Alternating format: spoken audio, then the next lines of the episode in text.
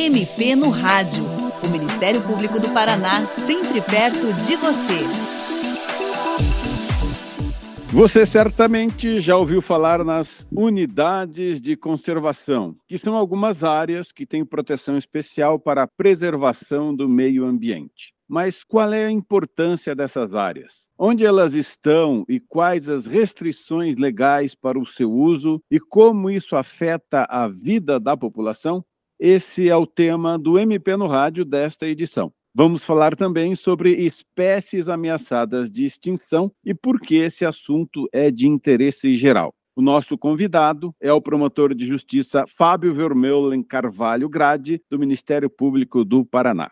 Doutor Fábio, podemos então começar definindo o que são unidades de conservação e para que, que elas servem?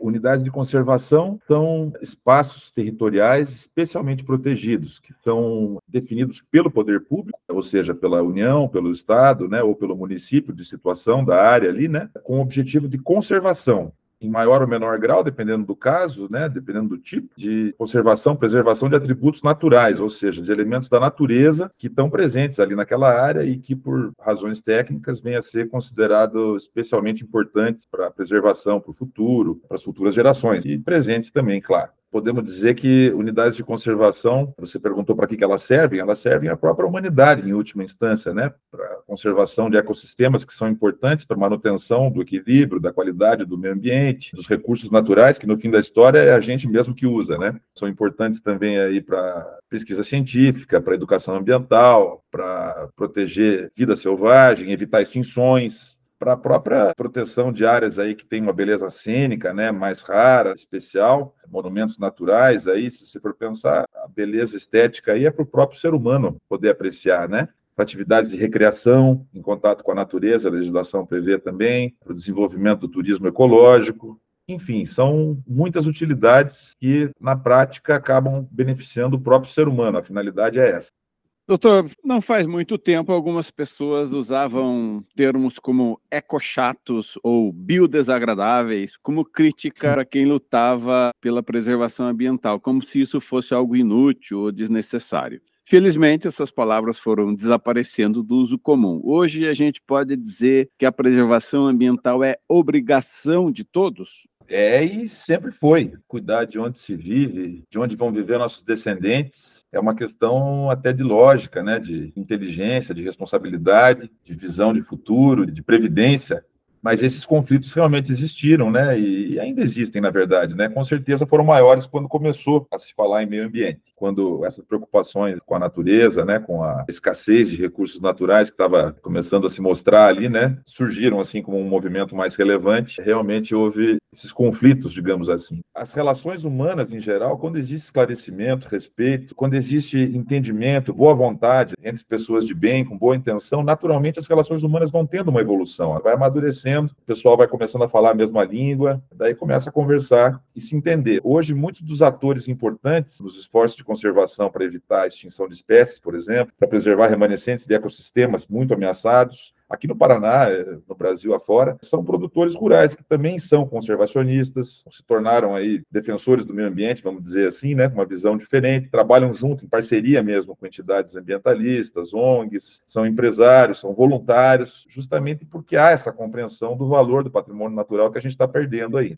No caso das unidades de conservação e outras áreas protegidas pela legislação, como é que isso interfere na vida das pessoas? Por exemplo, o que é que pode e não pode ser feito nessas áreas? Depende muito do tipo e do regime de manejo de cada unidade. Algumas são de proteção integral, por exemplo, que são mais restritivas quanto a atividades humanas, porque o objetivo principal delas é preservar a natureza mesmo. Não quer dizer que nada pode ser feito. Tem ali finalidade de estudo, de pesquisa, às vezes de turismo, etc mas o foco principal é na preservação da natureza. Vamos pensar em exemplos bem conhecidos no Paraná aí são os parques nacionais, por exemplo, né? Parque Nacional do Iguaçu, lá onde tem as cataratas, né, para preservar aquela beleza toda. Aquele monumento natural, né, que são as cataratas, aquela floresta toda, a floresta estacional semidecidual ali, tem uma área de, uma unidade de conservação é bastante grande ali, que tenta preservar aquele ecossistema ali. Tem o Superagui aqui no litoral, que é outro ecossistema, tem os parques estaduais, que são talvez os mais conhecidos aí, é Vila Velha, o Guartelar, o Marumbi, na Serra, uma parte ali da Ilha do Mel, são vários, né? E temos também unidades de conservação de uso sustentável, que são outros tipos, que daí, como o nome já diz, a ideia é compatibilizar a conservação da natureza com o uso sustentável de parte dos recursos naturais dessas áreas. Acho que as mais conhecidas aí são as APAs, as áreas de proteção ambiental, como é o caso da APA da Escarpa Devoniana, que é bem conhecida aqui no Paraná. As propriedades dentro dela têm algumas restrições, alguns regramentos quanto às atividades que podem ser desenvolvidas, visando sempre a preservação. Mas tem mineração, tem atividade de agricultura, pecuária, só existe um regime um pouco mais restritivo.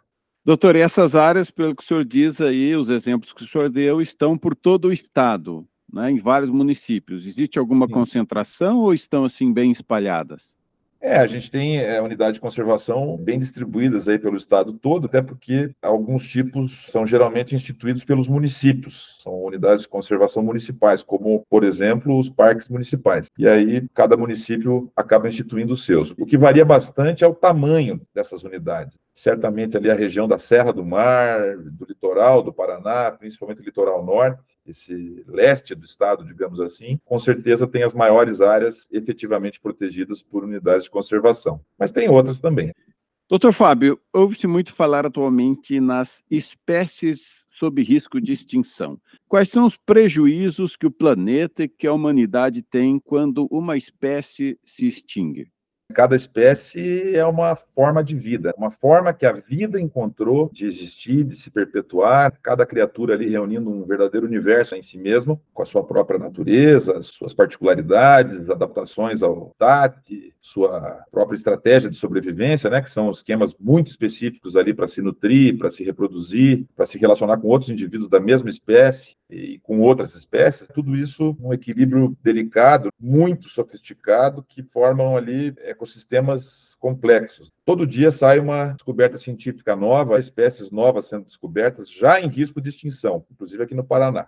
Se não fizermos nada, vai extinguir mesmo, como já aconteceu com tantas espécies aí ao redor do mundo, inclusive no Brasil, inclusive recentemente aí já temos extinções consumadas. São situações em princípio irreversíveis, não tem como simplesmente a gente admitir a extinção em poucas décadas desses bichos, desses seres. Né? Não são só bichos, são animais, plantas, insetos, micro-organismos que estão aqui há centenas de milhares ou até milhões de anos, porque seria privar a própria humanidade, as gerações futuras, nossos descendentes, nossos filhos, netos, desse legado da natureza do nosso planeta, esse patrimônio natural que a gente herdou e do qual a gente é parte. É parte, mas também é fato que ainda estamos engatinhando na compreensão disso tudo e de como essa nossa interferência nesses ecossistemas vai afetar o meio ambiente equilibrado em que a nossa própria espécie evoluiu e de que a gente depende para sobreviver com qualidade de vida, dependemos de recursos naturais, de uma atmosfera saudável, por exemplo, de água limpa, do clima e por aí vai a gente nem sabe direito quais podem ser as consequências, né? Por exemplo, algo que eu sempre ouço dizer e já li a respeito é que se as abelhas desaparecerem, a humanidade desaparece. Então pode ser consequências graves. E o senhor disse aí que isso atinge tanto a fauna quanto a flora, não é? Ou seja, animais e plantas em risco. Aqui no Paraná especificamente, o senhor poderia citar exemplos de espécies em risco? Temos alguns até famosos, digamos assim, aqui do Paraná. Um exemplo é o muriqui do sul, a maior espécie de primata, é um macaco é o maior macaco das Américas. Ele chega a ter adulto aí 15 quilos, né? um macaco grande realmente. População em declínio acentuado, a estimativa oficial aí é de cerca de 500 indivíduos maduros, ou seja, que ainda podem procriar, mas que bem divididos né, em remanescentes muito fragmentados, de floresta, distantes, desconectados um dos outros, então criticamente ameaçados de extinção. Tem outro primata também, que é o mico caiçara, né? O mico-leão da cara preta. É uma espécie super simpática, ainda muito pouco conhecida, porque ela foi descoberta nos anos 90, por ali, pelo pessoal da Universidade Federal do Paraná. Estima-se aí que restam uns 200 ou 300 na natureza, a maior parte no Parque Nacional do Superaguide, que falamos agora há pouco, né? É divisa do Paraná com São Paulo. E tem espécies regionalmente extintas ou ameaçadíssimas de extinção, ou seja, que ainda existem em outros estados, mas que no Paraná aqui existiam e sumiu, né? O bicho preguiça é um caso. A arpia, que é a maior ave de rapina brasileira, está inclusive no brasão, símbolo do Paraná, está lá estampada a arpia, porque era comum aqui nas nossas matas, e desapareceu. Um tempo atrás foi avistado um indivíduo aí, o pessoal andou procurando, mas até agora não encontrou mais. Tem a águia cinzenta também, que está super ameaçada. Eu conversei com pesquisadores da área, estimam que tem entre 20 e 22 indivíduos só no Paraná. O veado campeiro, que era muito comum na região dos Campos Gerais, principalmente, desapareceu nos últimos 10 anos, simplesmente sumiu pessoal anda procurando, mas está tendo muita dificuldade de encontrar aí ainda exemplares né, do veado campeiro na natureza, e tem espécies endêmicas, que só tem em locais muito específicos, aqui no Paraná, da flora também. Né? A gente tem uma quaresmeira campestre, ali na região de Balsa Nova, que já não foi mais encontrada. Acho que não está, salvo engano, declarada ainda oficialmente extinta, mas já não tem sido encontrada mais. Saíram expedições de campo aí para tentar encontrar os locais em que era sabido que ela existia, não, não foram encontrados mais. Tem um butiazinho do campo, que é endêmico de Jaguariaíva, criticamente ameaçado de extinção também, a, a maior parte da área de ocorrência dele ali foi ocupada por plantios de pinos, e o pessoal andou tentando salvar um que outro que ainda acharam ali, fazendo um transplante deles, digamos assim, para outras áreas, um esforço aí para tentar salvar. Tem um arbusto que é endêmico ali da região do Rio Iguaçu, entre Porto Amazonas, Alapa, por ali também, população muito ameaçada, chama Angiquinho do Campo. E tem outras, né? Temos vários exemplos. Aquilo que já não se perdeu, se a gente não cuidar das espécies e do ecossistema em que essas espécies vivem, evidentemente vamos perder também. É muito triste isso. Vamos empobrecendo o planeta em torno de nós. É impressionante. Doutor, em relação à preservação ambiental, como é que cada pessoa pode colaborar? O que é que está ao alcance de qualquer pessoa fazer para manter um meio ambiente adequado? Ah, muita coisa, né? Nessa temática aí de unidade de conservação e espécies ameaçadas, eu acho que uma coisa importante é a tolerância zero com caça, caça ilegal, né? E desmatamento ilegal, denunciar ao Ministério Público. A gente tem nossos canais de atendimento à disposição no site, à disposição da população, www.mppr.mp.br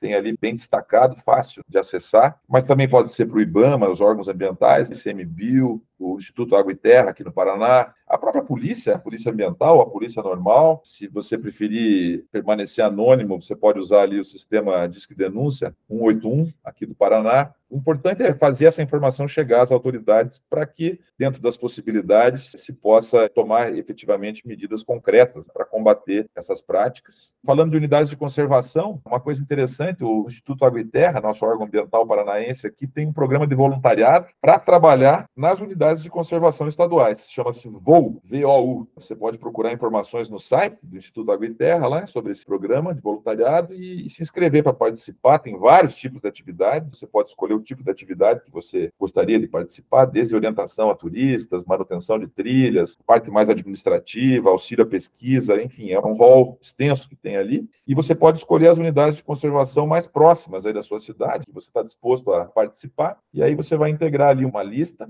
e o Instituto Água e Terra vai fazer contato com você na medida em que haja necessidade para você poder fazer esse trabalho voluntário diretamente nas unidades de conservação. Uma oportunidade de vivenciar as unidades, ter esse contato com a natureza e de fazer a sua colaboração diretamente ali com as unidades de conservação do nosso estado. Se você é proprietário rural, por exemplo, também você proteger e cuidar muito das suas áreas de preservação permanente, a APP, que conserva, preserva, protege os cursos da água, mata ciliar ali, a sua reserva legal também, são santuários da natureza, são corredores importantíssimos aí para a fauna, conectam remanescentes, protegem a biodiversidade do estado para o futuro. Se você puder e quiser, você tem a possibilidade, a nossa legislação permite constituir um legado de terra mesmo realmente significativo para gerações futuras, criando, por exemplo, uma RPPN, uma reserva particular do patrimônio natural. Você pode se informar sobre isso no site do IAT, dos órgãos federais aí também, certamente vai ser fácil de encontrar orientação sobre isso. Você pode criar então uma reserva particular sua, que vai se tornar uma área de preservação perpétua. Com isso você pode até obter alguns benefícios fiscais, creditícios e ter algumas possibilidades de cooperação, apoio por parte de entidades públicas e privadas nesse esforço de conservação. Doutor Fábio, muito grato por sua participação no programa de hoje. E você, ouvinte, também pode participar do MP no Rádio. Envie seus comentários e sugestões pelo telefone 41 3250 4469 ou pelo e-mail mpnoradio.mppr.mp.br. O programa desta semana teve produção, apresentação e edição de Tomás Barreiros. Até a próxima. Você ouviu MP no Rádio, uma produção da Assessoria de Comunicação do Ministério Público do Paraná.